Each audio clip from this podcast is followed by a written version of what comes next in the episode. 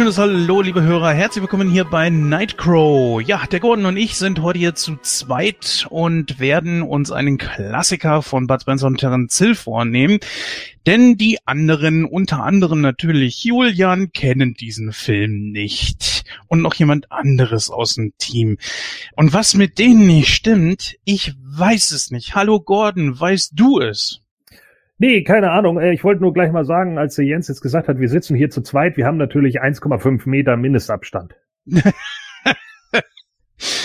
Boah, ey, als ich äh, für ein Sabbelsaurus ein Video hochgeladen habe, ich habe schon gewusst, es kommen wieder so dumme Sprüche, ey. Boah, nerv. Was? Ja, das ist äh, Spezialeffekte, sitzen ja nicht wirklich nebeneinander. Das ist äh, Greenscreen.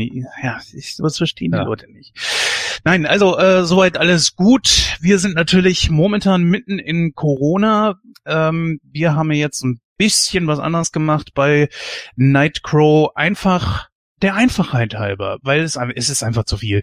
Äh, wir haben uns gesagt, wir produzieren jetzt lieber ein bisschen in, in Vorlauf und das ist eigentlich eine ganz gute Sache. Und ja, ihr seht, wir produzieren wieder regelmäßig und fleißig und damit wollen wir heute auch anfangen. Ja, ähm, Gordon, hast du noch irgendwas, worüber du sprechen möchtest? Hat, äh, Kino ist ja zu, denke ich mal bei euch auch. Das dürfte ja. wahrscheinlich überall so sein. So ist es. Ähm, Vielleicht sollten wir auf ein, zwei verstorbene Leute eingehen. Könnten wir auch machen, ja, richtig. Äh, zum einen Kirk Douglas ist verstorben. Ja. Ne? Im Alter von weit über 100 Jahren, ich glaube 102 oder 103. Aber haben wir nicht über den schon besprochen, weil da rauskam, dass ihr alle Spartakus nicht gesehen habt? Ja, natürlich, klar. Aber wir haben ja so über ihn noch nicht gesprochen. Das war jetzt dann halt eben nur so im Vorbeigehen. Ich glaube, innerhalb der Rezension. Ne, wir können ja kurz mal drauf eingehen. Also klar, Kirk Douglas, ähm, ich glaube, bekannt durch Spartacus vor allem, aber auch natürlich durch 20.000 Meilen unter dem Meer. Dadurch kenne ich ihn natürlich. Und natürlich der Vater eines der momentan ebenfalls noch sehr aktivsten und bekanntesten Schauspieler, nämlich Michael Douglas. Ähm, aber gut, das ist jetzt natürlich nicht die Riesenherausforderung, obwohl man sagen muss, ich finde es sehr erstaunlich, dass Michael Douglas es geschafft hat, sich aus, äh, ich sag mal, dem Schatten seines Vaters herauszuarbeiten. Das ist nämlich natürlich auch eine schöne Leistung. Das schafft nicht jeder. Ja, ja Kirk Douglas, äh, ist das einer, wo du sagst, okay, davon hast du viel gesehen oder doch eher nicht so? Ja, doch. Also ich habe schon einige Filme mit ihm gesehen. Ne? Ähm, die Wikinger zum Beispiel, zwei dreckige Halunken äh, habe ich gesehen. Ähm, äh, äh, Archie und Harry habe ich gesehen. Also die waren ein, ein Spartakus natürlich und Cactus Jack. so, ja, also das sind natürlich schon so die Sachen, äh, 20.000 Meilen unter dem Meer, ganz klar. Also das sind natürlich so die Sachen, die äh, auf jeden Fall gelaufen sind. Und er ist ja ein viel beschäftigter Mann gewesen für die damalige Zeit. Also er hatte ja jedes Jahr mindestens zwei Filme so ungefähr, ähm, was ja gerade so in den 50ern und 60ern ja nicht, äh, ja, nicht, nicht üblich war. Ne? Also ich meine, heutzutage kotzt mhm. Hollywood ja etliche Filme aus. Das ist ja ist ja nichts Besonderes mehr, wenn man heutzutage irgendwie 15 Filme pro Jahr hat oder so so ungefähr. Aber äh, damals war das natürlich was und er ist natürlich eine absolute äh, absolute Größe in Hollywood gewesen, ne? ganz klar. Ja, und das, was äh, mit Spartacus gewesen ist, ist, glaube ich, damals der größte Film aller Zeiten gewesen. So viele Statisten wie noch nie in einem Film überhaupt. Heutzutage wird man das simpel mit Computer wahrscheinlich einfach kopieren und einfügen. Aber damals musste man für diesen Film richtig, richtig viele Leute rankarren. Ich glaube, Zehntausende waren da und äh, die mussten natürlich auch alle geschminkt werden und so weiter. Also es war ein epochales Ereignis, ziemlich großer Film. Ja, es ist eine Schande, dass ich den bisher noch nicht gesehen habe. Ich sage auch ganz ehrlich, warum? Weil einfach die Länge ist, das, das ist es einfach. Ich weiß es nicht. Also, ja, ich muss es nochmal nachholen. Die müssen wir irgendwann dann auch nochmal besprechen. Äh, letzter Film mit ihm war im Jahr 2008, aber glaube ich ganz besonders herausstechend tut, es bleibt in der Familie, wo er zum ersten und auch letzten Mal mit Michael Douglas zusammen gedreht hat. Hast du den gesehen? Nochmal, Entschuldigung. Ähm, der Film mit Michael Douglas und Kirk Douglas zusammen, äh, es bleibt in der Familie aus dem Jahr nee, 2003. Nee, den habe ich nicht gesehen. Den hatte ich damals gesehen, äh, fand ich eigentlich eine ganz gute Sache, weil, äh, gut, Kirk Douglas, Ende 70, ich habe jetzt gerade mal nachgeguckt, er ist 102 geworden, 100, dieses Jahr wäre er 103 geworden. Äh, das war eigentlich ganz cool, weil vor allen Dingen man die beiden einmal nebeneinander gesehen hat und wie ähnlich Michael Douglas seinem Vater sieht. Meine Güte. Also das ist schon echt Hammer.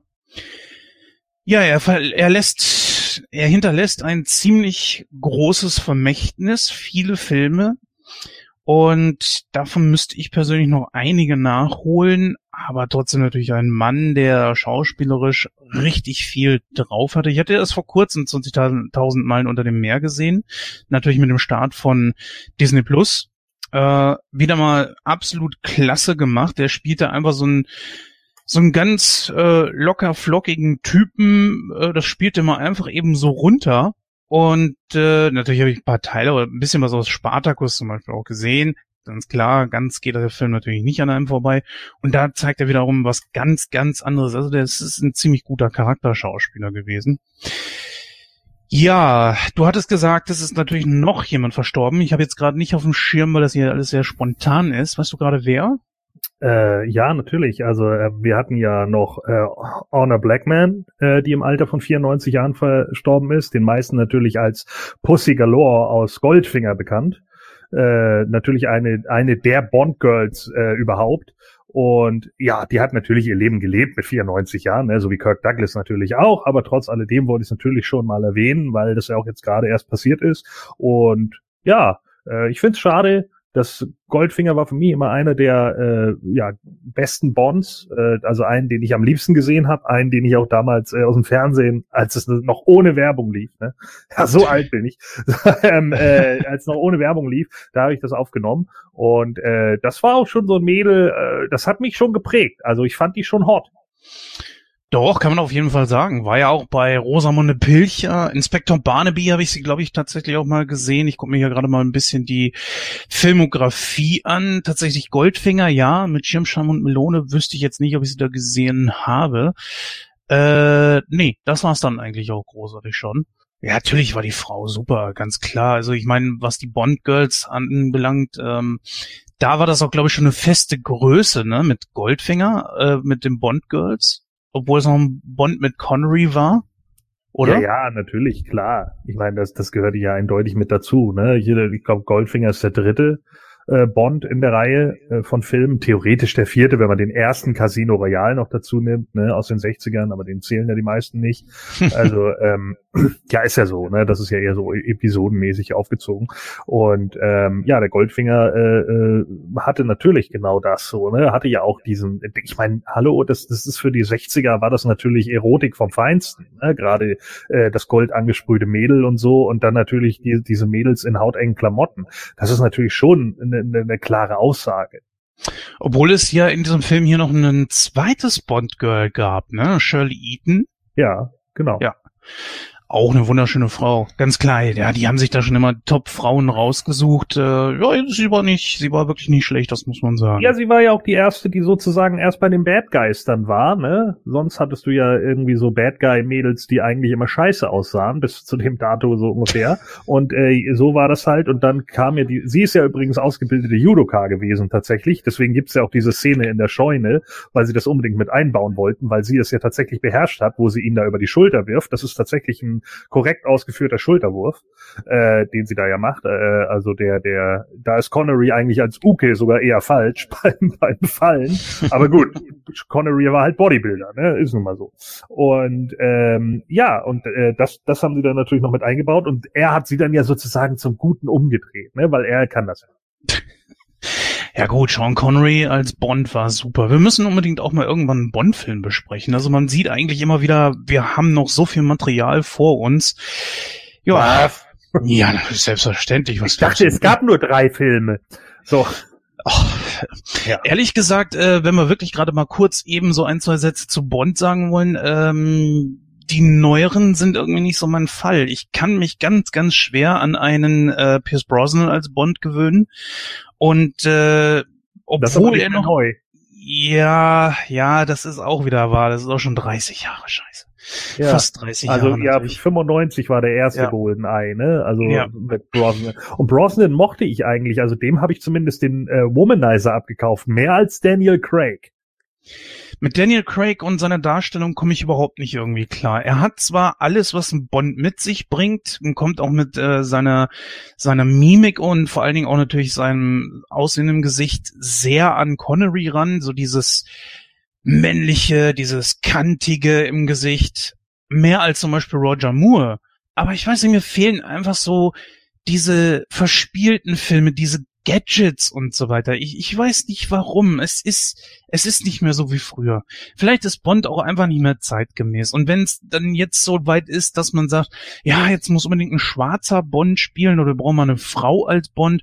Nee, da macht einen neuen, eine ganz neue, äh, ein ganz neues Kapitel an, an Superagenten auf und lasst doch die Finger davon. Das, das macht man einfach nicht. Also es geht ja auch keiner daher und dreht einen Film aus dem Zweiten Weltkrieg und äh, man sagt einfach, man, äh, man, man sagt jetzt das Wort Nazi dort nicht mehr, obwohl es natürlich in diese Zeit reingehört. Das, das gehört einfach dazu. Wieso haben Sie nicht gerade hier bei dem, wie hieß der, 1917 oder wie hieß der, der Film, den Sie jetzt gerade hatten aus dem Ersten Weltkrieg? Haben Sie da irgendwas geändert? Ich weiß nicht. Nee, aber da haben Sie sich doch darüber aufgeregt, warum werden eigentlich keine Frauen dargestellt?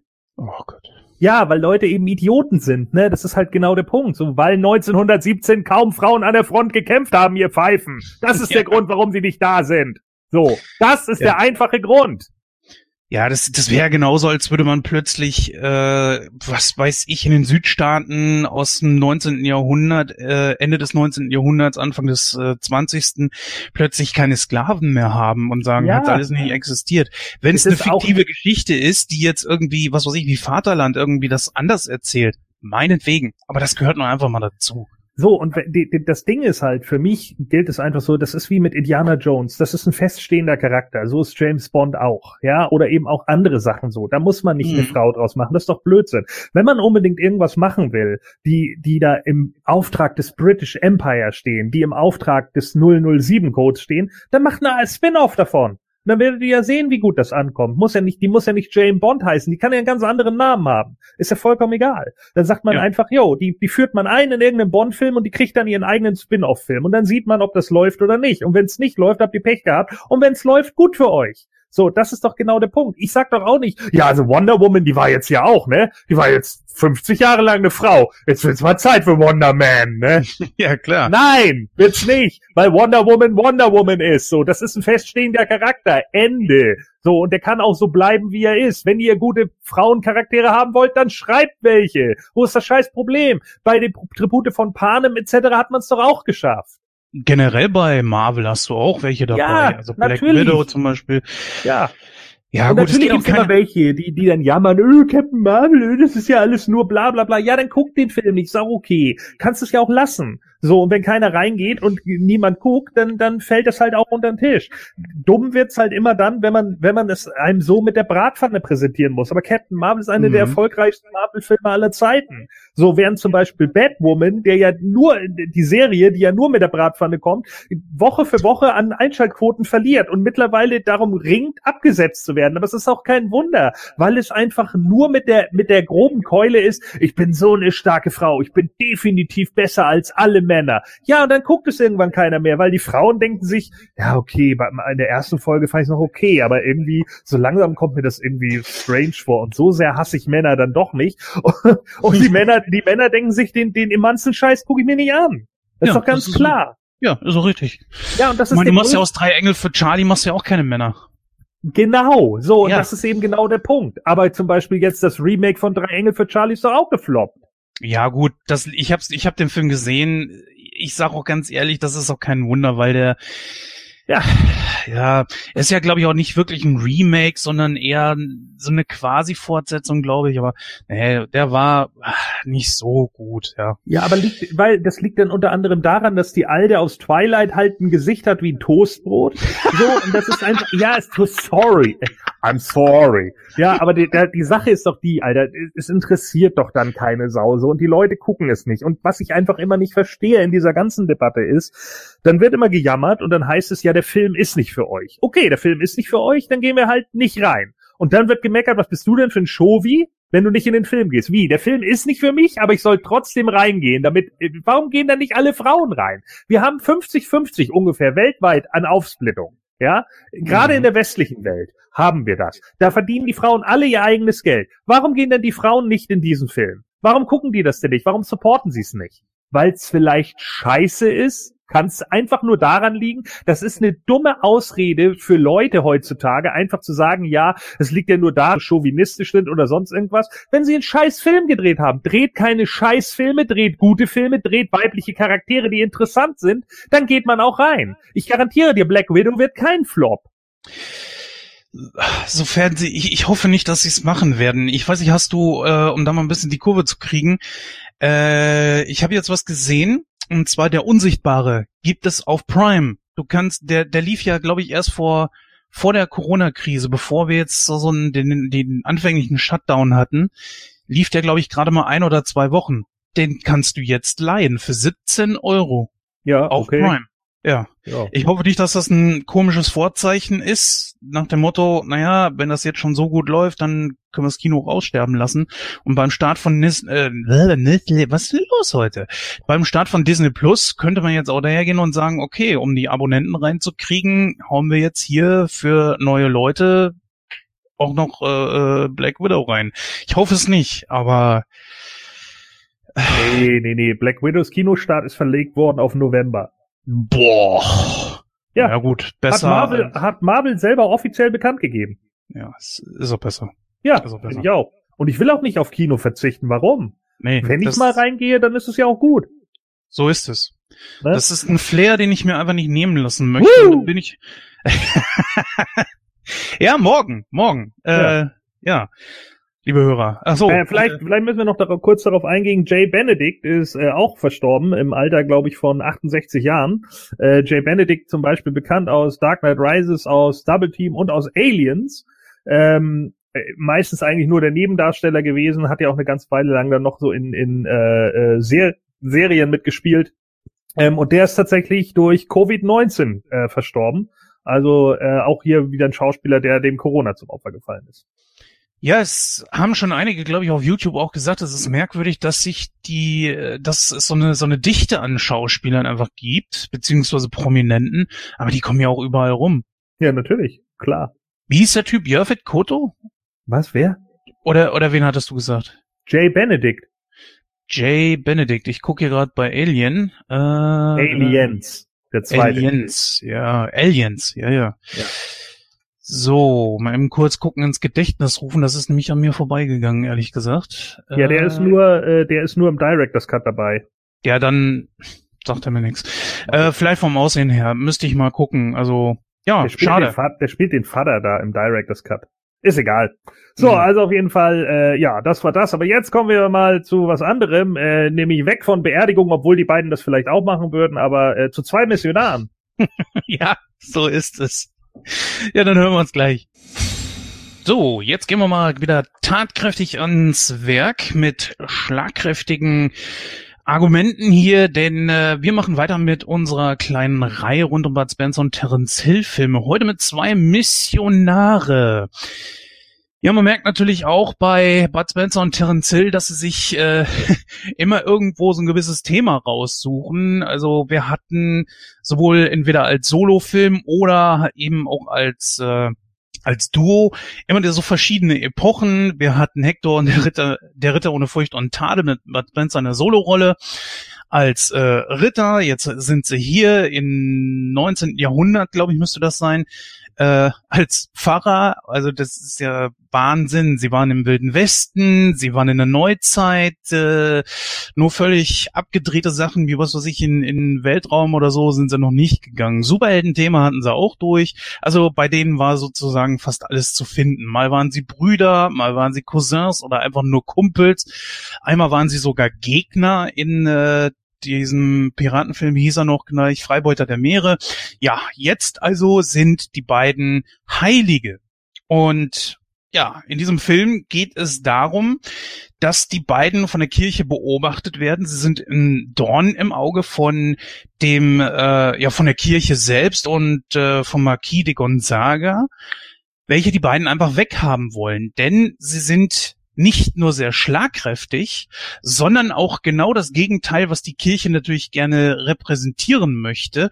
Und sie stehen für die Armen, denn die Armen werden dort ausgebeutet, was gleich am Anfang des Films dann auch zutage kommt, als mal eben so ein Monopol gebildet wird, wo die Spanier, Engländer, die Franzosen und was weiß ich, wer da noch alles bei war, sich dann an einen Tisch gesetzt und einheitliche Preise für Pfeffer, Kakao und so weiter festgelegt haben und damit natürlich die Ärmsten der Armen dann auch ausgebeutet. Ja, und das können natürlich Bud und Terence hier als Pater G und äh, Pater ähm, ähm, Gordon, hilf mal kurz, wie hieß er da? Pater Blauauge? Blauauge, genau.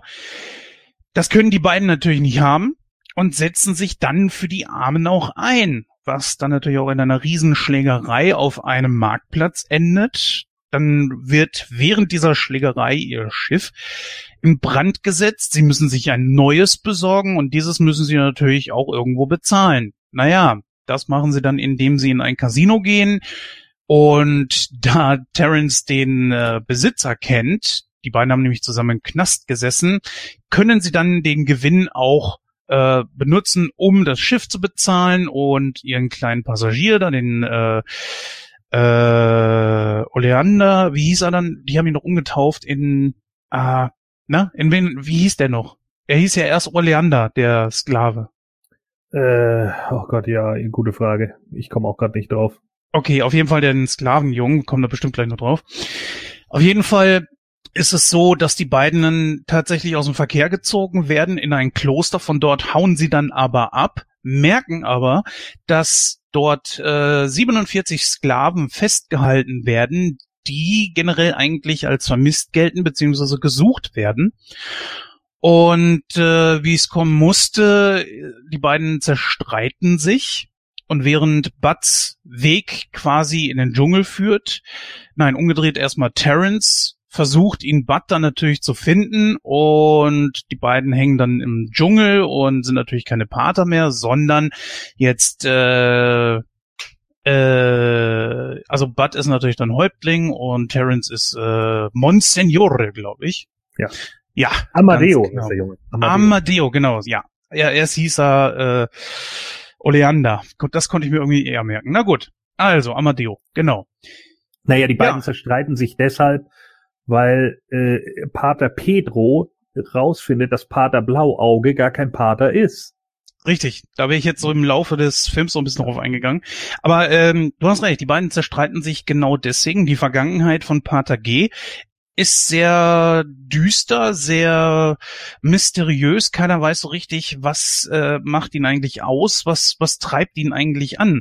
Und ja, irgendwie scheinen die beiden damals zueinander gekommen zu sein während seiner komischen Beichte, äh, sagt dann Pater Blauauge zu ihm so, du hast äh, damals einfach so an meine Tür geklopft. Warum?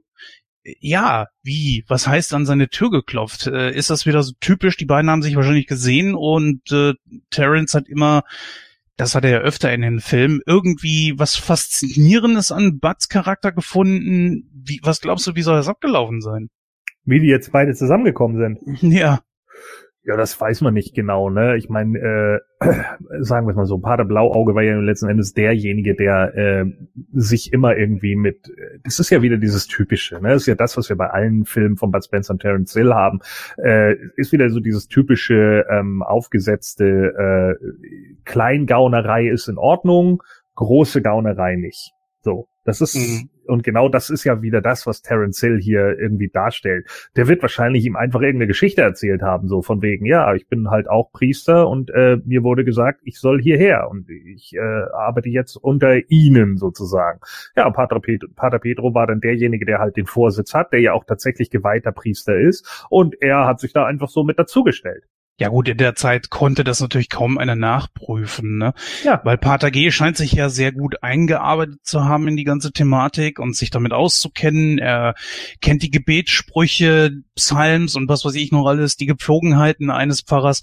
Und äh, von daher gibt's eigentlich so keinen Grund, ihm zu misstrauen. Richtig. Und er hat ja selber auch hinterher erzählt, er ist aus dem Gefängnis gekommen, er hat da dem anderen Padre das, das äh, Gewand abgenommen und äh, plötzlich waren alle Leute nett zu ihm. Das heißt also, er hat das ja auch irgendwann verinnerlicht. Wir wissen ja gar nicht, wie lange nach dem Gefängnis er tatsächlich mit dem Gewand rumgelaufen ist. Er kann ja schon ein, zwei Jahre so rumgelaufen sein und hat sich sozusagen eine Identität aufgebaut und die hat er dann da halt einfach untergebracht, weil es ihm da gut gefallen hat. Das kann natürlich sein. Ja. Äh, was hier ja auch, was ich vielleicht ja. auch noch mal kurz als Unterschied, und da sind wir auch direkt am Beginn des Films, die beiden sind schon direkt zusammen. Ja, das ist ja auch nicht immer der Fall. Die lernen sich ja auch oft erst kennen. Ne, die kommen ja durch irgendeinen komischen Zufall zusammen, so wie zum Beispiel, als wir letztes Mal hatten wir, glaube ich, zwei außer Rand und Band besprochen. Da lernen genau. die sich ja erst kennen, ne, am Hafen oder sowas. Hier sind sie aber schon von vornherein zusammen. Das ist ja gleich die erste Szene, wo ihm immer die, die Glocke aus der Hand fällt. Das finde ich aber ehrlich gesagt auch sehr erfrischend, weil jedes Mal so viel Zeit damit zu verschwenden, dass die beiden sich irgendwo kennenlernen, brauche ich nicht jedes Mal, weil nee, es läuft immer genau. darauf hinaus, sie sind Kumpel, Cousins oder also Cousins Brüder. Ja, Brüder waren sie ja am meisten, glaube ich. Und Cousins waren sie ja in das Krokodil und sein Nilpferd. Ne? Nur die, die Väter von denen waren halt äh, Brüder und ja. Ähm, ja, jetzt fangen wir mal gleich direkt von vorne an. Wie, was würdest du sagen? Ist diese Kirchenthematik, dass man das hier als Gimmick für die beiden nimmt, ist das nicht ein bisschen zu gewagt? Zwei prügelnde und auch fluchende Priester? Nee, eigentlich nicht, weil ähm, ich finde gerade in, in, in dem Moment ist es ja, worum geht's in dem Film? Und im Film geht's ja um Revolte, es geht ja um Revolution, es geht ja um Aufbegehren gegen einen korrupten Staat letzten Endes, über äh, gegen korrupte Reiche. Und äh, hier hast du dann halt einmal die Kirche, die halt wegschaut, die das hinnimmt, die einfach immer nur sagt, ja, beten und keine Ahnung. Und dann hast du halt auch welche, die eben trotzdem gläubig sind, aber die dann auch für das einstehen, was sie für wichtig halten. Und ich glaube, das sind zwei verschiedene Seiten der Kirche. Es gibt eben einmal die Kirche, die dann eben auch einsteht und die vielleicht auch ihre eigenen Opfer und sowas hinnimmt. Ähm, und es gibt eben die Kirche, die es halt, äh, ne, so wie es eben zum, zur Zeit der Conquistadores oder so war, die halt den reichen Leuten den Arsch leckt, weil sie dadurch halt einfach ein, ein gutes Leben haben. Und das zeigt man hier doch auch mit ja, äh, der Marquis hat euch äh, einen Truthahn vorbeigebracht oder wie auch immer. Das wird ja auch gleich am Anfang gesagt, dass der Marquis de Gonzaga, ich glaube 100.000 Pesos, was damals verdammt viel Geld war, ja, klar. der Kirche gespendet hat. Er wollte allerdings die beiden Pfaffen dann weghaben.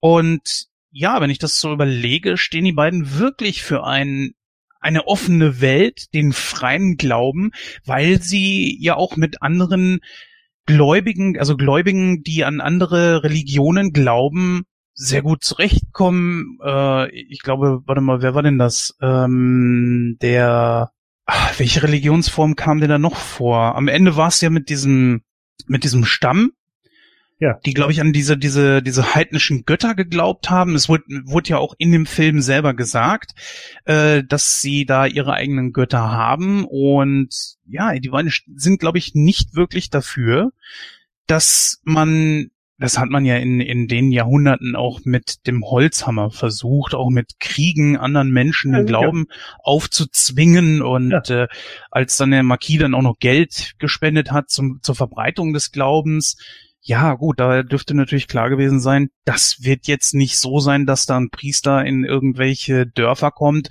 und dort die Leute versucht, durch Gebete und, und über äh, guten Argumenten von seinem Gott zu überzeugen, sondern das soll dann wahrscheinlich eher durch Gewalt passieren. Ja klar, und so ist es ja auch damals gewesen. Ne? Ich meine, es ist ja in Deutschland nicht anders gewesen. Damals sind in Anführungsstrichen die Heiden, also Heiden ja in, in, dem Moment die Leute, die in der Heide gewohnt haben, beziehungsweise ungläubig waren, äh, so wie man es dargestellt hat. Die waren natürlich nicht ungläubig, totaler Quatsch, sondern die haben halt an irgendwelche Naturgötter geglaubt oder eben in diesem Falle hier jetzt an eingeborenen Götter. Wo ist das Problem? Ne? Oh nein, ich habe den stärkeren unsichtbaren Freund. Okay, so ja, also ja, sorry, aber es ist doch die Wahrheit. So ist doch Fakt. So ähm, glauben kannst du nicht wissen. Glauben kannst du nur glauben. So, ja, das ist einfach so. So, niemand hat bisher Gott runterkommen sehen. Die Leute, die mir irgendwie erzählen, ja, den brennenden Dornbusch, der hat mit mir geredet, die, die, das sind die Leute, die wir als erstes in die Klapse verfrachten. Sorry. Richtig, richtig. Ja, ist doch so. So, weil, weil das einfach nicht gerade läuft. So, und heutzutage sind wir alle ein Stück weit zumindest atheistisch. Weil wir einfach wissen, wenn, wenn du jetzt irgendwas sagen würdest oder sonst irgendwie was, dann kommt nun mal nicht der Blitz und erschießt dich oder, oder die Decke fällt dir auf den Kopf. Und spätestens seit der äh, Theodisee wissen wir halt auch, wahrscheinlich haben sich die einfach rausgehalten, wenn es tatsächlich irgendwelche über äh, über Menschen, über über Götter, wie auch immer geben sollte, die halten sich halt raus. Ja, und die Wahrscheinlichkeit dafür, dass es Gott gibt, da können wir jetzt äh, aufgehen von der kleinen Teekanne zwischen Erde und Mond, aber das lassen wir jetzt mal. Ähm, also ja. Äh, Ne? So, also das ja, ist, das ist halt eben genau der Punkt. So, und, und äh, so ist es ja bei uns auch gewesen. Der heilige Bonifatius ist dann ja auch hier hochgekommen und ist dann irgendwie, hat versucht, Leute ähm, ja zu, zu bekehren und so weiter und so fort, hat dann irgendwie bei, äh, bei Heiden irgendwelche Bäume fällen lassen, die sie angebetet haben, um ihnen zu zeigen, seht ihr, euer Gott ist gefallen, und dann haben die gesagt, oh verdammt, ja, dann ist der andere Gott wohl mächtiger und haben das halt angenommen. Ja, und dann kam er hier oben an, bei den Friesen. Und was ist dann passiert? Keine Ahnung, da bin ich geschichtlich nicht. Wir haben ihn totgehauen, den Wichser, und ihm seinen Kram geklaut. So sieht's nämlich aus. Leck mich doch mal, Bonifatius. So war's. So, das ist eben genau der Punkt. So, der kam hier nämlich an und fing an, ihr dürft nicht mehr, peng, tot. Ende. So, und das ist halt genau der Punkt. Die, die Sache ist halt immer die, wenn du anderen Leuten irgendwie deinen Glauben aufzwingen willst, so, dann startest du einen heiligen Krieg.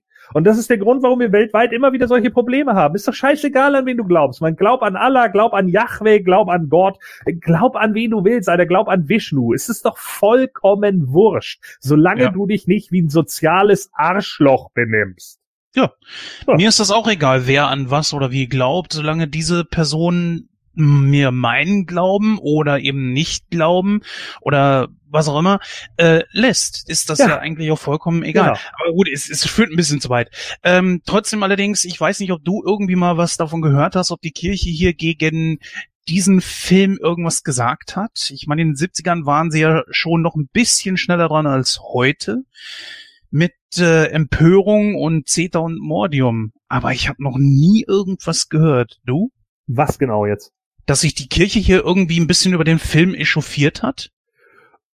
Das weiß, könnte ich mir vorstellen. Gerade in Italien wäre das jetzt mhm. nicht so unwahrscheinlich. Ich meine, es geht ja um äh, Katholizismus und Italien ist ja in einigen Landstrichen unglaublich katholisch. Ne? Also das, das ist einfach so. Viele sind immer noch katholisch geglaubt, aber die nehmen es halt nicht so ganz genau mit der Kirche, so wie es bei uns in Deutschland halt auch ist. Ne? Aber ähm, es gibt natürlich einige Dörfer und Orte. Klar ist das da so. Ne? Die sind dann eben erzkatholisch und die sind halt auch immer noch der Meinung, wenn es nicht gegen das Gesetz wäre wäre, könnten wir auch Leute noch auf dem Scheiterhaufen verbrennen.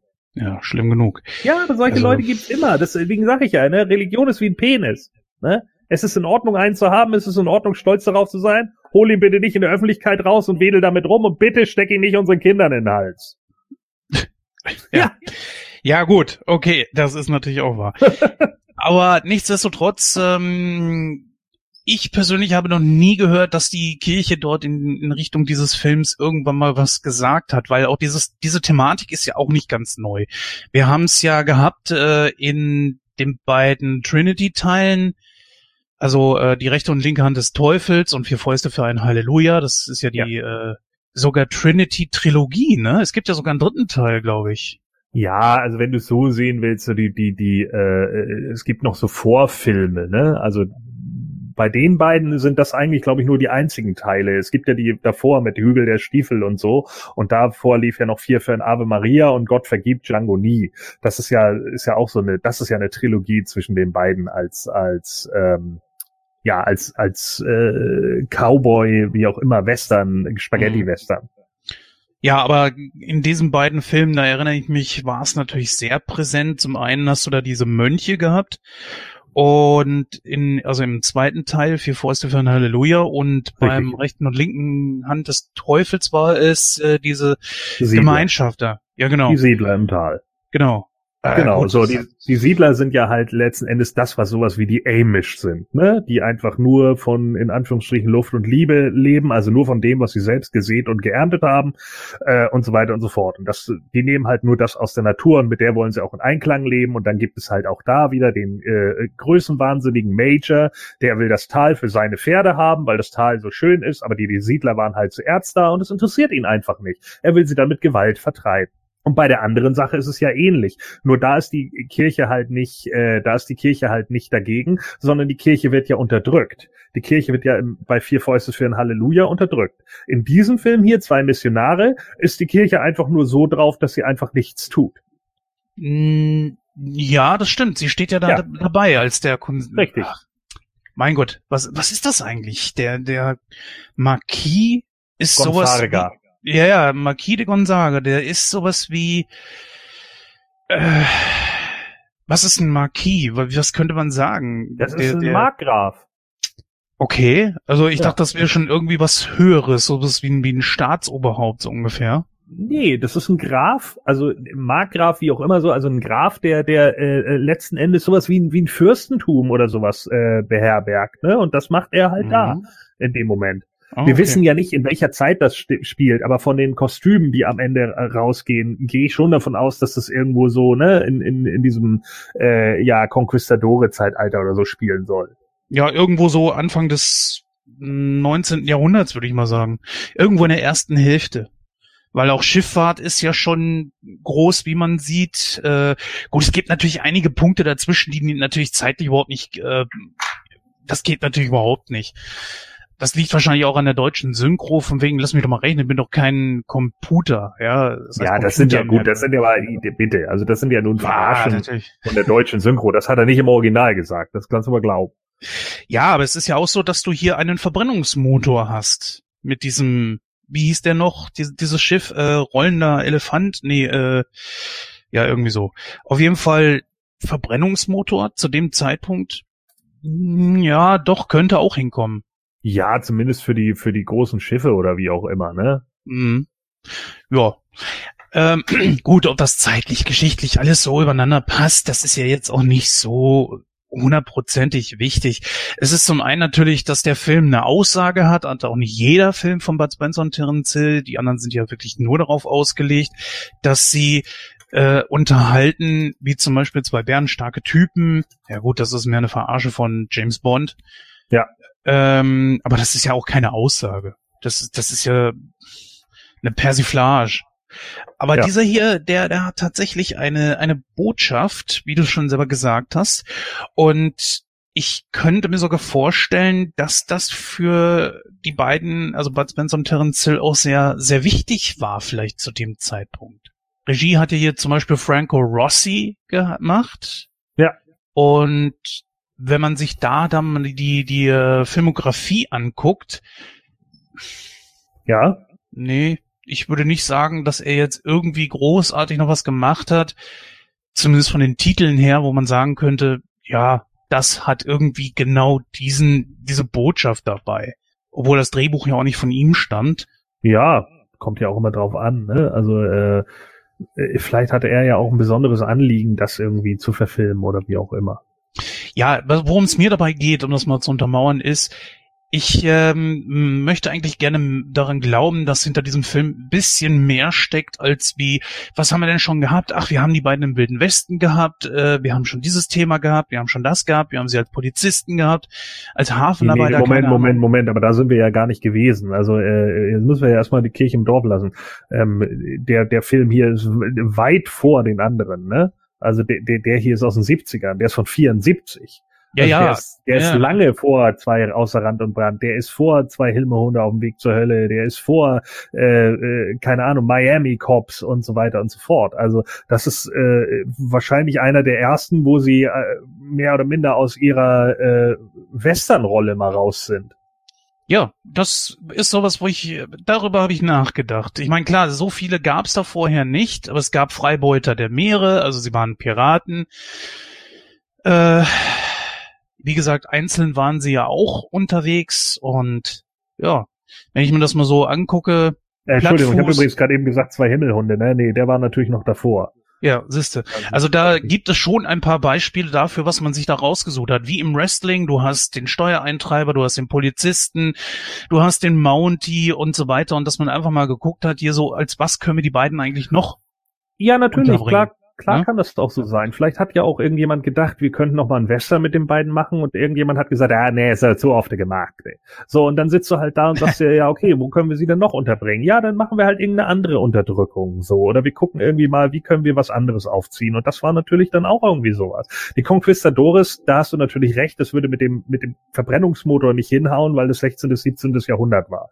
Der erste Verbrennungsmotor ist erst im 19. Jahrhundert entwickelt worden. Aber vielleicht ist es ja sowas, das irgendwie auf die Zeit zum Beispiel anspielen sollte. Wenn wir sagen, der Verbrennungsmotor, ich weiß es nicht genau wann, ist 1860 oder was entwickelt worden, dann äh, oder Google das mal, so dann dann äh, könnte man ja einfach sagen irgendwie so, ja okay, der Film spielt 1870, ne? Das wäre ja theoretisch möglich. Vielleicht auch 1880 schon so. Das ist einfach noch so ein kleines Dörfchen und da geht's halt eben darum. Aber letzten Endes ist ja die Aussage hier, ähm, es geht um Revolution. Reiche, die die Armen einfach ausnutzen mit mafiösen Methoden. Und natürlich äh, spielt das auch bei den äh, Italienern immer und immer und immer wieder eine große Rolle. Gerade jetzt wieder aktuell mit dem Coronavirus. Die Mafia mhm. ist doch jetzt schon wieder komplett mit auf dem Vormarsch. Ich meine nicht, dass sie jemals weg war, aber aber die sind doch schon wieder komplett drin in diesem ganzen Gesundheitssystem. Nicht nur das, du hast die Situation, wo die beiden den äh, Negerjungen da aufgenommen haben. Ich zitiere jetzt hier einfach mal nur. Ähm, und wo sie dann die Flagge hissen und sagen, hey, hier, wir haben die Pest an Bord. Ja, genau. Das hast du ja heutzutage zwar nicht die Cholera, so, glaube ich, ne? Was die Cholera? Ich glaube, wir haben gesagt die Cholera. Ja, auf jeden Fall dieses auf Abstand gehen und so weiter, das ist ja heutzutage jetzt gerade aktueller denn je. Das fiel mir dann bei dem, wo ich den Film geguckt habe, dann auch auf, so, okay, das kann man auch mit heute wieder gleichziehen. Dass du auch damals schon die Situation hattest, bleib mir vom Leib, dann kannst du dich vielleicht nicht anstecken. Das äh, heißt ja, also, ne? klar. Anbei allerdings natürlich äh, sowas wie Pest und Cholera waren schlimmer als wie äh, Covid-19. Nur äh, konnte sich natürlich nicht so schnell rasant ausbreiten, naja, weil Moment, Moment, Moment. Äh, die, die waren deshalb schneller äh, oder schlimmer, weil man einfach keine, man hatte halt keine Mittel dagegen. Ne? Das ist hm. ja mhm. genau der Punkt. Wäre Covid-19 damals ausgebrochen, Alter, dann wären die Leute aber reihenweise umgefallen. Du hast das niemanden, der die damals beatmet hätte. Womit denn? Ja, ja, nee, das, das wäre ja auch gar nicht so das Ding. Die Sache wäre halt nur, dass es sich nicht so rasend schnell ausgebreitet hätte, weil es noch nicht so viele Menschen gegeben hat und die Globalisierung noch eigentlich so gut wie kaum stattgefunden hat.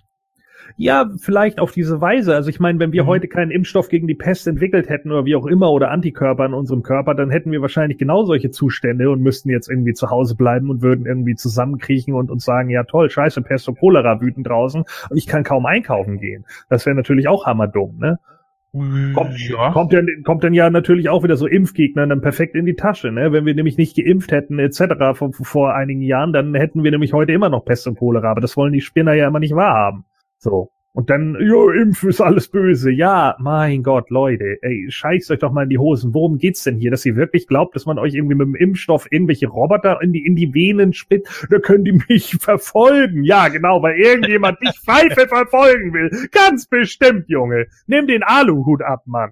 So, das ist eben genau das Ding. So, also das, das sind halt genau die großen Sachen. Und dann kommt immer dieser Quatsch, ja, die wollen einen bewusst krank halten und so weiter und so fort. Und dann denke ich auch immer so, die meisten Leute, die mir den Scheiß irgendwie erzählen, ne, die rauchen wie Schlote. Da denke ich auch immer so, Alter, du bist auch so ein mentaler Gigant, weißt du? Das ist so ein Schwachsinn, ey. Weißt du, wenn du rauchst, dann hab zumindest die Intelligenz, nicht auf so einen Schwachsinn runterzubrechen. Ganz ehrlich, das gehört einfach mit dazu. Aber deswegen sage ich ja immer, ne, was wird nie alt? Ja, Witze, Nein, erstens Witze ja. über Impfgegner und zweitens Kinder von Impfgegnern.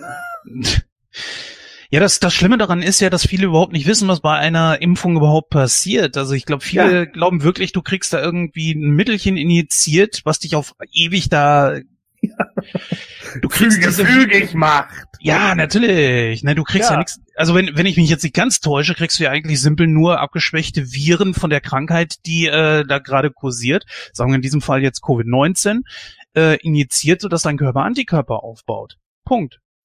Ja, natürlich, genau ja. darum geht's. So letzten Endes geht's doch einfach darum, dass du damit von Übertrag vor übertragbaren Krankheiten irgendwie geschützt wirst und und äh, immunisiert wirst so und genau darum geht's, damit du halt einfach weiterhin gesund bleibst. Das ist doch vollkommen klar. Und wenn du jetzt irgendwie siehst, äh, äh wie viele Leute da plötzlich dran sterben, gerade ältere Leute so, weil ihre Lunge einfach nachgibt und das nicht packt und Italien das einfach nicht geschissen kriegt und jetzt schon irgendwie 15.000 Tote haben binnen von zwei Monaten, äh, da kannst du nicht mal eben sagen, die Grippe ist aber schlimmer.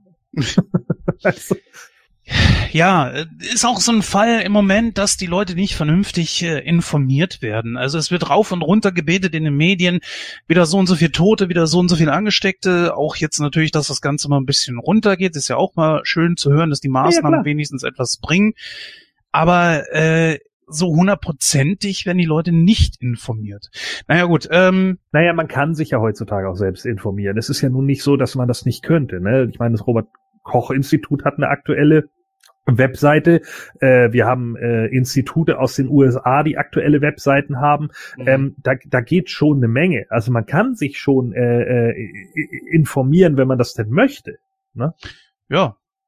Ähm, lass uns auf die beiden Charaktere selbst nochmal eingehen. Ich glaube, bei Bud kann man nicht so viel rausholen, weil er mehr oder weniger wieder sich selbst spielt. Oder siehst du das anders? Ja, natürlich spielt er das in, in, in tut er eigentlich in allen Filmen, ne? Also letzten ja, Endes fast. so. Ja, eigentlich schon. Also ich finde, ähm, er hat halt immer wieder so diese Sache mit den, er ist der, der, der, der Gutherzige, so, der halt auf die Omme mhm. gibt, wenn, wenn die Leute frech werden oder wenn sie sich nicht an Regeln halten. Aber ansonsten immer so die, die, er ist immer gut zu den Kindern und sowas, ne, gut zu den Armen, zu den Unterdrückten. Und genau darum geht's hier ja auch wieder. Ne? Die beiden sind halt eigentlich das, das gute Vorbild äh, für ihre Sachen, auch wenn sie vielleicht auch nicht bei allem die, die beste Ahnung von allem haben. Genau, und äh, ja gut. Wie zum Beispiel bei der Behandlung von einem Gerstenkorn. so. Obwohl die, die Szene da, wo er den Zahn rausgeholt hat, die war schon. Oh, ja, klar. Also, Wenn das so einfach gehen würde, ne? Ja gut, damals, äh, was hast du großartig machen wollen? Ne? Ähm, wenn das wirklich nur ein schlimmer Zahn ist, holst du den raus und fertig. Was haben wir früher gemacht, wenn so ein, so ein Zahn raus musste? Wir haben äh, Bindfaden drum, an eine Türklinke dann die andere Hälfte, äh, andere Seite und dann die Tür zugehauen. Also dann war der Zahn draußen. Äh, wenn es natürlich eine Wurzelbehandlung ge äh, gewesen sein hätte müssen, in diesem Film wäre es dann wär's schlimm gewesen, ja. Ja, und vor allen Dingen das mit diesem, äh, wir machen Bindfaden äh, dran und, und hauen die Tür zu, das funktionierte bei deinen Milchzähnen. Ja, deswegen ja. heißen sie, deswegen heißen sie so. Du glaubst doch nicht, dass bei einem erwachsenen Mann mit einem Backenzahn irgendein Bindfaden irgendwas ausrichtet. Dann müsstest du ja bei deiner Zahnseide schon Angst haben. naja, obwohl äh, ein Milchzahn habe ich tatsächlich noch, merkwürdigerweise. Ja, das Gut, erklärt äh, einiges. Du bist, du. Ähm, ja, bei Terrence kann man da tatsächlich bei seinem Charakter ein bisschen weiterdenken. Er ist so ein gutherziger Typ und eigentlich, aber ich frage mich, hat man ihm mit dieser Geschichte, dass er da im Knast war und einem Priester da aufs Maul gehauen und die Kutte geklaut hat und sich jetzt als, als Geistiger ausgibt, vielleicht auch ein bisschen Profil gegeben, was auch nötig war. Aber vielleicht nicht so eher im guten Sinne, oder? Ja, äh, wie gesagt, ne, also man weiß, man weiß halt, er ist hier so, dass das in Anführungsstrichen das schwarze Schaf in, in der Nummer, deswegen trägt er ja auch häufiger schwarz, während Bud die ganze Zeit weiß trägt. Das hat ja. schon, das hat schon einen Grund, ne? Aber ähm, er ist ja auch derjenige, der trotzdem für die gerechte Sache kämpft. So, und genau darum geht es ja. Er ist ja nun mal der Revoluzer, der natürlich nicht immer nach den Regeln spielt, aber wenn die Regeln von vornherein halt auch einfach scheiße sind, dann ist es halt auch was anderes, ne? Wenn du gegen einen äh, übermächtigen, unfairen Feind kämpfst, äh, muss man sich ja nicht wundern. Keine Revolution ist, ist nett und freundlich abgelaufen, oder? Also wenige. Nee. Nee. Nicht mal unter Gandhi, weil sie da trotzdem drauf rumgekloppt genau. haben, wie die. Und ich denke auch bei den, auch bei den Hippies wird es diejenigen gegeben haben, die aggressiv waren, so. Also das, das, das hat's halt immer gegeben, so. Und es gab eben auch ein paar Sachen, die sich, gerade wenn es darum ging, äh, eine gewisse Regierung oder wie auch immer zu stürzen, äh, vor allen Dingen, wenn es halt Regime waren, dann ging das in der Regel nur mit Gewalt, weil die Regime sich ja auch über Jahrhunderte oder Jahrzehnte oder wie auch immer auch immer mit Gewalt verteidigt haben und oben gehalten mhm. haben. Ähm, wir haben, glaube ich, auch ziemlich gute Schauspieler als Antagonisten hier. Robert Lodger fiel mir da sofort auf. Ja. Wenn ich nicht ganz täusche, war der bei Independence Day und auch bei diesem fürchterlichen zweiten Teil mit dabei. Kann das sein? Als äh, Major oder sowas? Nee, nicht Major, als ähm, Colonel sogar. Ziemlich ranghoher Offizier. Weiß ich jetzt gerade nicht. Also ich weiß auf jeden, ich weiß auf jeden Fall, dass er bei ähm, äh, Scarface dabei ist, ne? Warte mal kurz. Ja, warte mal, ich guck mir mal kurz hier die Filmografie an. Also Robert Loggia sollte jedem, glaube ich, irgendwo auch ein Begriff sein. Nicht nur, weil er damals schon äh, ziemlich viel mitgespielt hat, auch heutzutage ist er noch mit dabei. Also für ähm, mich, für mich natürlich äh, äh, seine größte Rolle, äh, für mich persönlich, ich weiß nicht, ob, ob, ob man das so sehen kann, aber äh, ist als Frank in Scarface. Ja, Scarface ja, ist ein Wahnsinnsfilm, den müssen ja. wir auch noch unbedingt besprechen. Ja. Als ich den ja. gesehen habe, ähm, der war einfach Hammer. Aber gut, ist natürlich jetzt auch verstorben, wie ich hier sehe, vor fünf Jahren. Ja. Ist auch leider total an mir vorbeigegangen. Äh, ja, ja. Gut, der war nicht mehr schade. jung, ne? der muss über 18 gewesen sein. Äh, geboren 1930, ja, fünf, nee, 84. 84. 84. Ja, ja. ja ist, ist ein schönes Alter. Ist es okay. Auf jeden Fall, wie gesagt, hatten wir da Leute mit bei, die auch so vom, ähm, vom Gesicht her, es gibt ja Schauspieler, die werden dann genauso wie Kinski einfach auf bestimmte Rollen festgelegt. Ja. Und wir haben da Leute mit dabei, wo ich sagen würde, die haben alleine vom, von ihrem Gesicht her schon ich sag mal, Bad Guy auf ihrem Namen geschrieben. Der eine zum Beispiel, der die ganze Zeit während äh, Terrence da gepredigt hat, der auf dem Marktplatz da ja war, mit dem Hut. Ja. Der zum Beispiel. Äh, ich, ich weiß gerade nicht, war das dieser Typ namens Mendes? Äh, warte mal, du meinst äh, den, der auch bei Hector und äh, Ritter ohne Furcht und Tadel mitgespielt hat, ne? Ja, ja, ja, ja, ganz genau. Dann ist er das. Genau. Dann ist das, dann ist das mhm. Mario Pilar. Leider natürlich auch. Nee, warte mal, der lebt noch. Ja, Geboren 1927. Der ja. ist 92 er, Jahre alt. Geht er steil auf die 100 zu. Boah, schick. Das ist gut. Loggia ist übrigens, wie ich hier gerade sehe, 85 geworden. Der ist im 3. Januar geboren und am 4. Dezember gestorben. Wow. Also kurz vor seinem 86. sozusagen. Ja, und den, ähm, äh, den äh, Pilar? Ja, nee, den meinte ich jetzt gerade nicht, sondern äh, Jacques Herlin, den hatten wir ja auch, äh, der ja äh, bei bei zwei Missionare äh, spielt er ja hier den den äh, Bischof, äh, zu dem sie ja gehen, um ihn wegen Geld da irgendwie anzu äh, äh, betteln. ja. ähm, und der war bei Hector auch dabei. Stimmt. Ja. Das stimmt. Ja, da waren viele mit dabei. War nicht sogar hier der äh, Pilar der Zwei-Finger Joe? War, war das das nicht aus? Ja, das äh, kann, kann sein, ja. Und der hat halt eben halt so eine so, so, eine, so eine Visage, sag ich mal, die schon dafür für solche Rollen wirklich prädestiniert ist. Was nicht Schlimmes ist, so, so musst du auch spielen können. Und ja. ich fand, der passte da richtig gut rein. Natürlich Riccardo Pizzuti wieder mit dabei, hier eine etwas kleinere. Ja, wie immer natürlich. kleinere Rolle, aber hier richtig aufs Maul gekriegt. Ja. War ja, ja gut, in jedem Film natürlich, aber ich finde, hier hat er nochmal richtig einen, einen draufgekriegt. Ähm, worauf ich nochmal drauf zu sprechen kommen wollte, war, dass ich finde, dass gerade bei diesem Film hier, auch in der deutschen Synchron natürlich, die äh, Spruchdichte um einiges höher war als wie in anderen Filmen. Oder? Ja, also ich glaube manchmal, ja, weiß ich nicht, ob das jetzt tatsächlich so viel höher ist als bei anderen Filmen, aber klar, hier fällt es natürlich teilweise auf, ne, weil sie da einfach auch so viele Szenen haben, wo eigentlich gar nichts gesagt wird, so und das einfach von der Situation lebt.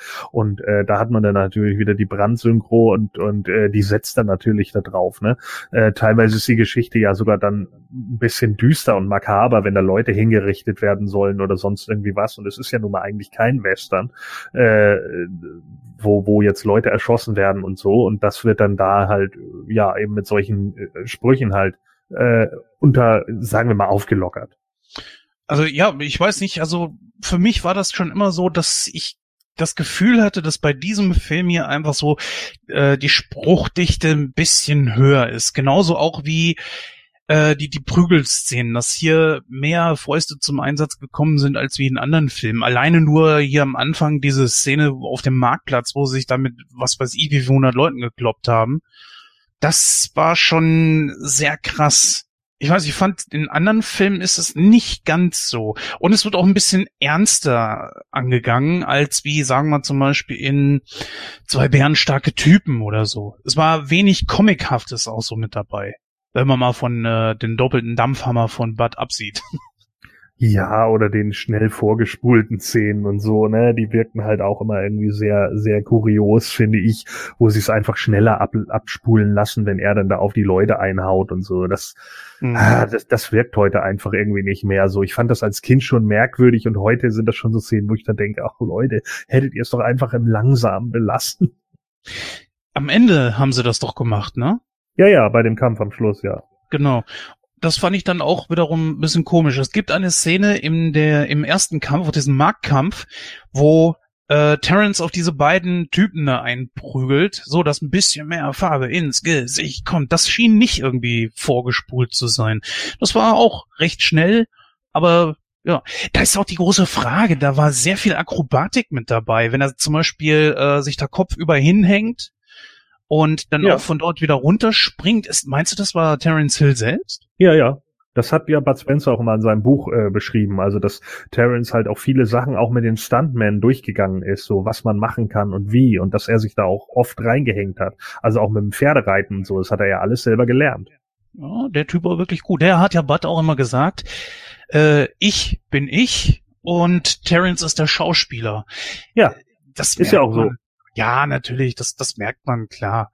Obwohl ich finde, wir müssten wirklich mal Freibeuter der Meere besprechen, weil das ja der einzige Film ist, wo die beiden auch wirklich gegeneinander agieren. Und äh, Bud ist das schon so die die gewohnte Rolle, aber viel viel grimmiger und auch viel ernster natürlich, weil der Film ja auch äh, nicht so angelegt ist wie so eine typische Prügelei wie sonst immer. Auch die die Sprüche und so weiter sind da fast gar nicht gegeben. Jeweils wahrscheinlich, keine Komödie ist und weil die die äh, die Übersetzung halt nicht vom selben Studio kam. Ne? Irgendwann hat halt der Rainer Brandt das Ganze übernommen und hat halt irgendwie immer die Filme synchronisiert und seitdem sind die auch ein Erfolg. Deswegen ist Freibeuter der Meere auch so ein Flop weil die meisten Leute überhaupt nicht damit umkönnen, dass der sich plötzlich irgendwie Bier ernst nimmt und dafür ist das Setting auch manchmal einfach zu shitty und äh, das ist halt genau der Punkt. So mir gefällt der Film halt auch nicht besonders. Ich meine, ich kann ihn gerne noch mal gucken, ähm, aber erwarte von mir keine groß, keine grandios gute Kritik. Also da finde ich andere Filme von den beiden, die ernst sind, besser.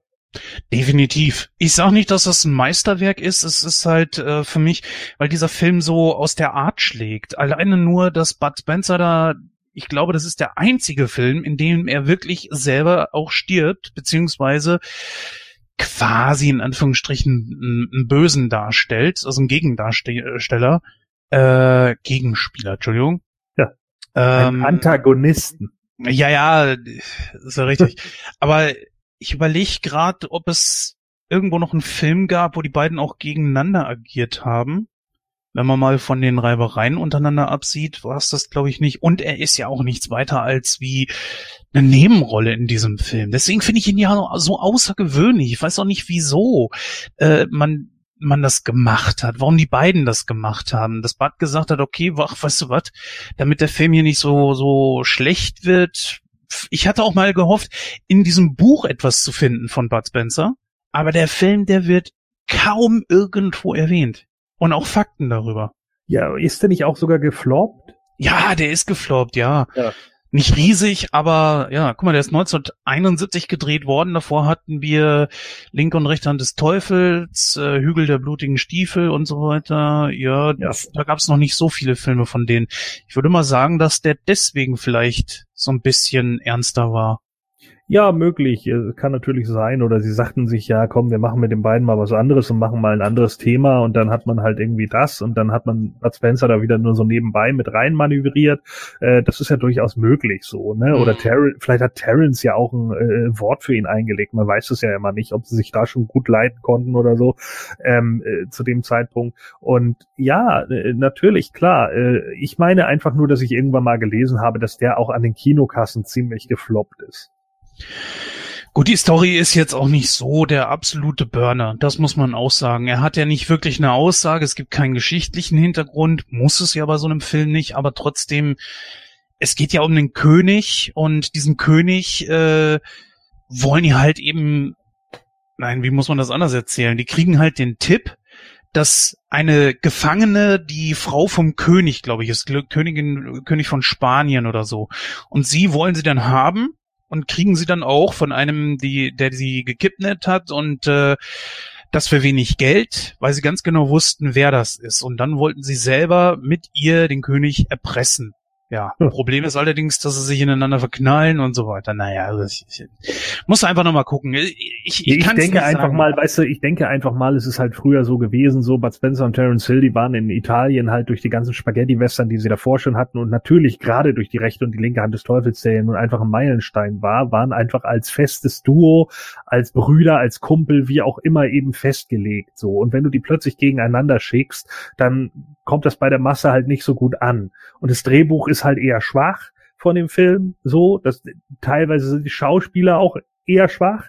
Und mhm. dann dann geht so ein Film in die Binsen. Und ich denke mal, da sind wahrscheinlich da, da viele dann rausgegangen haben gesagt, nö. Und ich kann mir auch gut vorstellen, dass genau dann danach äh, äh, sie dann gesagt haben, das funktioniert nicht, das kommt beim italienischen Publikum auch nicht an. Und das ist nun mal unsere Zielgruppe, es ist ja nun mal so, äh, also machen wir es jetzt halt wieder anders. Und dann kam eben der nächste Film mit den beiden und dann, ja, sieht's halt schon wieder ganz anders aus.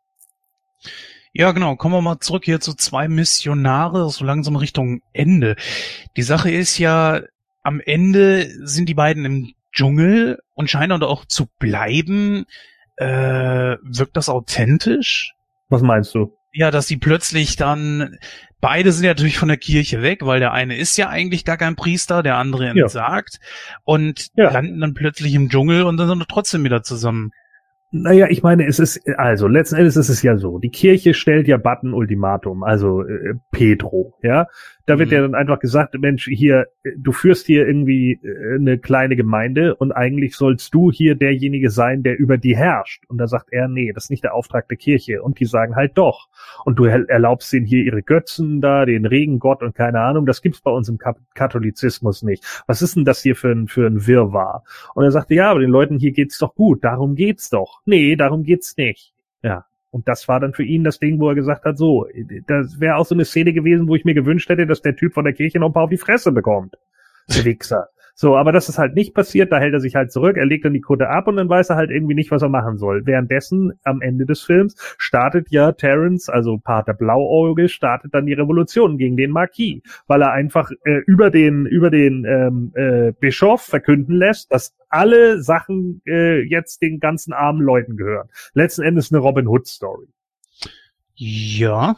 Ja, das ist so, richtig. Und dann kommt er da eben an und sieht das erstmal und dann sagt er ja noch so, ja, weißt du was, ähm, äh, schade, dass es diesmal nicht geklappt hat, aber dann ist es wohl so. Und dann denkt er, ja, die hängen ihn jetzt wahrscheinlich auf. Und dann merkt er aber irgendwie, naja, ganz so äh, äh, ganz so scheiße ist der Junge ja doch nicht, weil er hat zumindest den anderen Leuten geholfen, wenn auch nicht auf äh, ganz so faire Weise, aber was soll's. Ich habe dem jetzt auch entsagt, drauf geschissen, ich mache jetzt das, was das Richtige ist. Und das Richtige in diesem sozialen Gefüge ist, gegen die Obrigkeit hier anzustinken. Und das hat er dann getan. Und dann prügeln sich halt alle irgendwie und plötzlich ist da auch, was ich nicht so ganz verstanden habe in dieser, in diesem gesamten Film, ist der andere Dicke, ne, wo er ja noch sagt, jetzt verprügeln sich hier noch die Dicken, das lassen wir schön sein, äh, der ja dann irgendwann zwischenzeitlich auch mal in einem Fahrerkostüm irgendwie rumläuft und dann mal kämpfen sie gegen den und da äh, trommelt hier Terence Hilly noch zusammen mit du kleine dicke Nudel du. Und dann irgendwann am Ende schlägt er aber mit auf die anderen ein, so, wo ich dann auch denke, auf welcher Seite steht der Typ denn jetzt?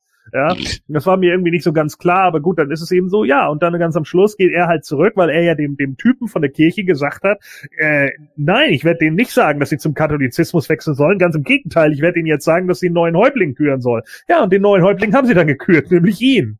Weil er hat ja vorher ja. auch alles für die geregelt.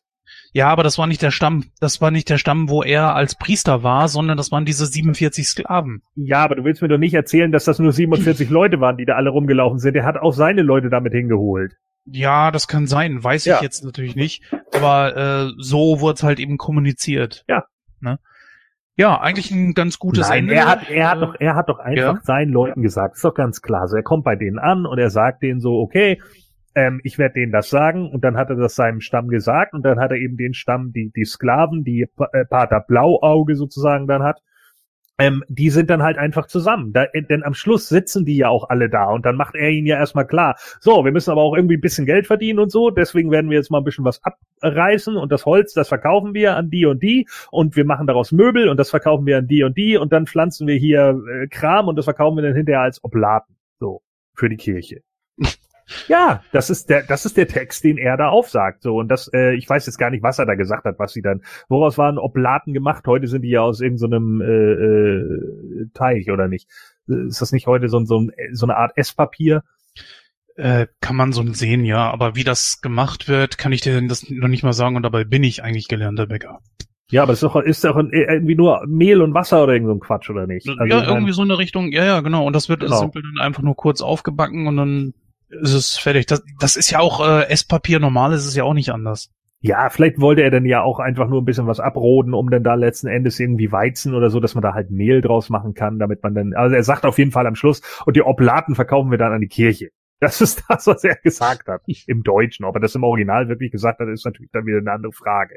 So, und er ist dann eben der, der, äh, ja, er ist dann eben der, der Häuptling und ja, der andere ist halt der Monsignore sozusagen, ja, und der dann eben auch äh, sozusagen wieder seine rechte Hand ist.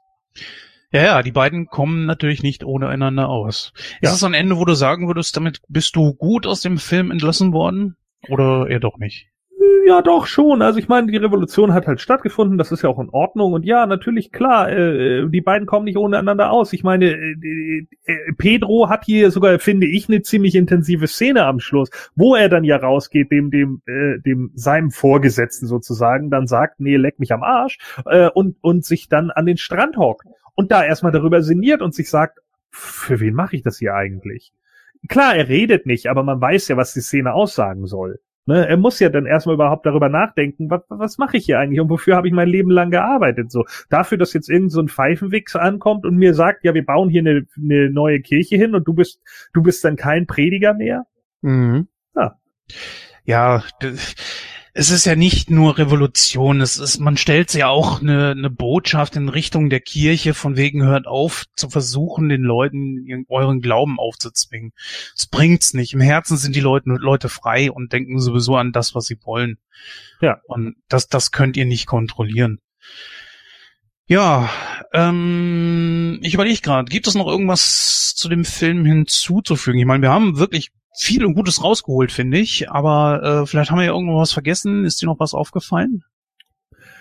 Nee, sonst eigentlich nicht. Wie gesagt, es ist halt ganz cool, dass es so ein Revolutionsfilm ist, ne, dass er eben, es ist natürlich wieder sehr schwarz-weiß, ne, die Bad Guys sind natürlich auch nur absolut böse, so, ne, die, die Leute, die dann stehen, ja, das ist dein Problem, was mit dem Geld ist, so, alles so Million-Dollar-Man-mäßig, ne, ist ja klar.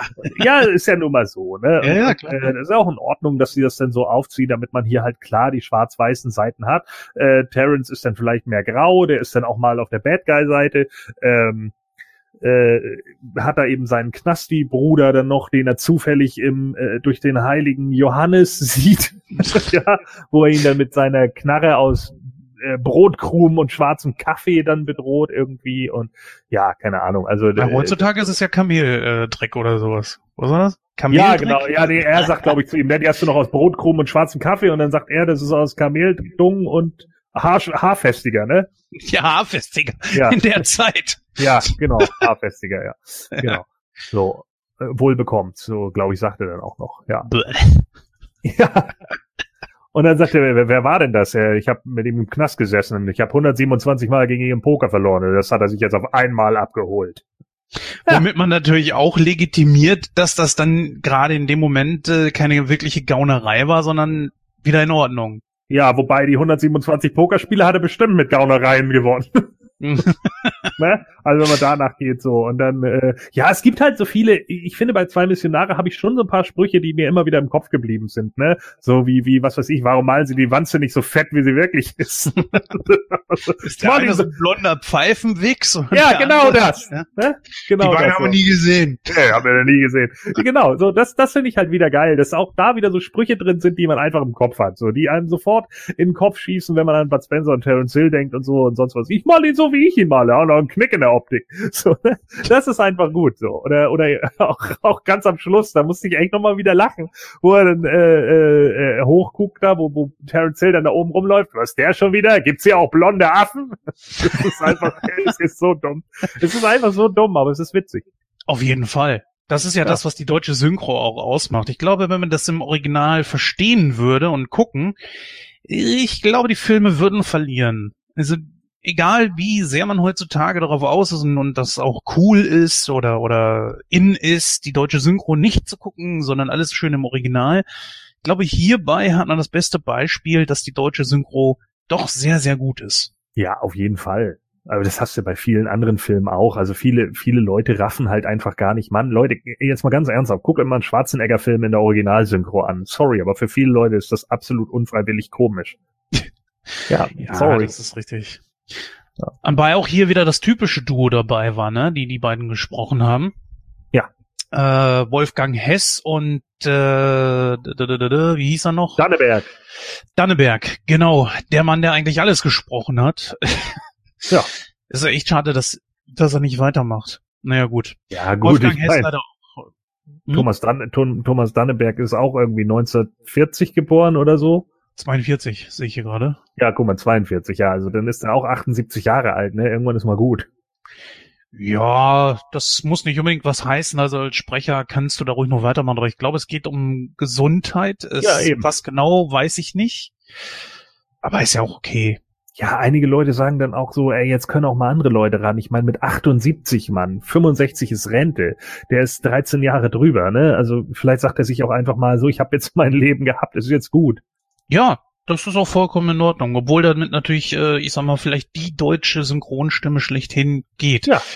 Klar. Und natürlich ein Loch hinterlässt, weil Schwarzenegger und Stallone und ähm, wen hat er noch? Äh, äh, äh Terence Hill. Ja, Hill macht ja nicht mehr so viel. Ähm, ja, also. Das wird, wird auch so sein, wenn, wenn Manfred Lehmann irgendwann mal aufhört. So, der, die, Spre die Stimme von Bruce Willis. Mm. So, das ist genau sowas, ne? Also ich meine, der, der ist ja auch mit, mit einigen Charakteren absolut verknüpft, aber ich glaube auch Lehmann ist jetzt auch schon 65 oder so. Also das ist eben manchmal so. Natürlich ist es auch nicht immer cool und manchmal ist es auch blöd, aber andererseits was, was soll ich den Leuten vorwerfen? So, ich werde auch nicht mit 78 sagen, auch mach noch mal weiter. Nur äh, Danneberg ist hier, ich habe mir gerade mal eine Liste rausgesucht, Standardsprecher von Schwarzenegger, Stallone, Travolta, Terence Hill, Dan ja. Aykroyd, Rodger Hauer, John Cleese, Nick Nolte, Billy D. Williams, Adriano Gelentano, gut, der macht nichts mehr, äh, David Soul. Die äh, meisten von denen machen nicht mehr so viel, ne? Nein, das ist nicht. Ja. Und Dennis Quaid natürlich, klar. Ja. Naja, gut. Man kann es nochmal nicht ändern. Schade ist es trotzdem. Ja. Gut, wir kommen noch zur Bewertung. Ähm, ja, du hast den Vortritt. Was gibst du diesem Film für eine Bewertung, beziehungsweise wie fällt dein Fazit aus? Ja, also mein Fazit ist, ähm, ich finde ihn ganz gut als Revoluzzer-Film. So, ähm, er hat in, in einigen Punkten nicht so viele Slapstick-Anleihen wie zum Beispiel zwei Asse trumpfen auf, was ich eigentlich erfrischend finde. Das hat mich bei zwei Asse trumpfen auf eher genervt. Ähm, äh, der geht einigermaßen locker runter, hat aber auch so ein paar Szenen, wo ich so denke, oh, okay, da, da schweift man gerne mal ab, so, weil dann so äh, zwei, drei Minuten irgendwie nur davon handeln, wie sie da auf diesem Schiff dann rumjockeln und so. Das ist mir manchmal ein bisschen zu langweilig. Ähm, ja, denn es ist halt dargestellt, wie es eben dargestellt ist, auch in Ordnung so, ne? Der ist jetzt ja nur nicht zu lang, der Film. Ich glaube, der geht knapp über 90 Minuten, wenn mich nicht alles täuscht. Und äh, das, das äh, passt dann schon so. Trotz alledem finde ich, ist er irgendwie äh, zwischen den großen Titeln von den Jungs immer noch so ein bisschen hinten dran. Ich höre selten Leute, die, äh, wenn ich Bud Spencer und Terence Hill sage, die sofort sagen, ja genau, zwei Missionare. Sondern ich höre dann eher so, ja, die rechte, die linke oder zwei außer Rand und Band oder zwei wie Pech und Schwefel. So, das sind so die Filme, die dann irgendwie fallen, ne? Oder Halleluja oder was weiß ich. Oder auch hier äh, zum Beispiel bei ähm, äh, äh, bei meiner Ex-Freundin zum Beispiel Melina, da war es zum Beispiel immer äh, vier Fäuste gegen Rio. So, ne, das war für sie mhm. so der, der Bud Spencer und Terence Hill Streifen schlechthin. Und das sind immer so die Filme, die ich eher höre, als dass irgendjemand sofort sagt, ja stimmt, zwei Missionare. Das ist so einer, der, der irgendwie so ein bisschen hinten dran steht. Und ich glaube, in meiner Top 5 kommt er wahrscheinlich auch nicht. Äh, obwohl er ein paar ganz gute Sprüche hat. Und obwohl ich den auch so ganz witzig finde, so, ne? Auch mit so Sachen wie eine kleine Glocke, mm -mm, ein Strauß-Mai-Glöckchen vielleicht. das ist so dumm. ist so dumm. Wenn man genau darauf achtet, hat er eigentlich ziemlich viele gute Witze, so, ne? Auch, die auch so unfassbar dumm sind. So, ich bin hier, um den Rasputin zu tanzen oder was. Ne? So, ne? Ähm, also das ist so, genau, das sind also so die Sachen, oder sind Sie hier, äh, wir, wir machen doch alles noch ganz schön, dafür habe ich keine Zeit. So, das sind natürlich so, so dumme Sprüche, die dann nebenbei laufen und die ich auch äh, echt ganz gut finde. Trotz alledem, ähm, ja, läuft er für mich so ein bisschen nebenher. Ich finde ihn ganz gut, äh, man kann ihn locker runtergucken, ähm, deswegen sage ich mal so 78. 78, guck mal, ich habe mich bei 75 eingependelt, also das, äh, so. so, das also 76,5. Ja, 76, 77 also hochgerechnet. Ja. ja, das ist in Ordnung. Finde ich ganz gut für den für den Film aus dieser Zeit äh, mit so das quasi einer der Erstlingswerke, also die 70er und so die erste Hälfte der 80er sind ja ihre Zeit einfach. Wo sich das vor allen Dingen auch mit diesen Buddy-Filmen festigt. Ja. Ne? Äh, ja, ich habe schon gesagt, ich finde es, dass der Film einfach eine etwas größere Gagdichte hat, also Sprüche vor allen Dingen, es sind sehr viele Klopp-Szenen drin. Ich finde es ganz gut, dass man so weitestgehend auf so comichafte Sachen verzichtet hat, wie dieses Vorspulen. Es gibt es zwar kurz mal da drin, aber das ist in anderen Filmen von denen viel, viel schlimmer. Ja. Äh, in Zur Erse Trumpfen auf von dir, wie du es gerade eben gesagt hast. Obwohl der Film auch Dinge hat. Ich meine, Puffin zum Beispiel ist was, das auch irgendwie in die Popkultur eingegangen ist. Ähm, ja. Ansonsten kann man nicht viel drüber sagen, was wir nicht schon gesagt haben. Diese Filme sind ja nun mal auch ein bisschen einfacher als wie, was weiß ich, wie du schon gesagt hast, Scarface oder sowas. Gut. 77. Damit möchte ich dann auch euch, liebe Hörer, gerne hieraus entlassen. Wir machen noch kurz eine Pause und hören uns dann in der Verabschiedung.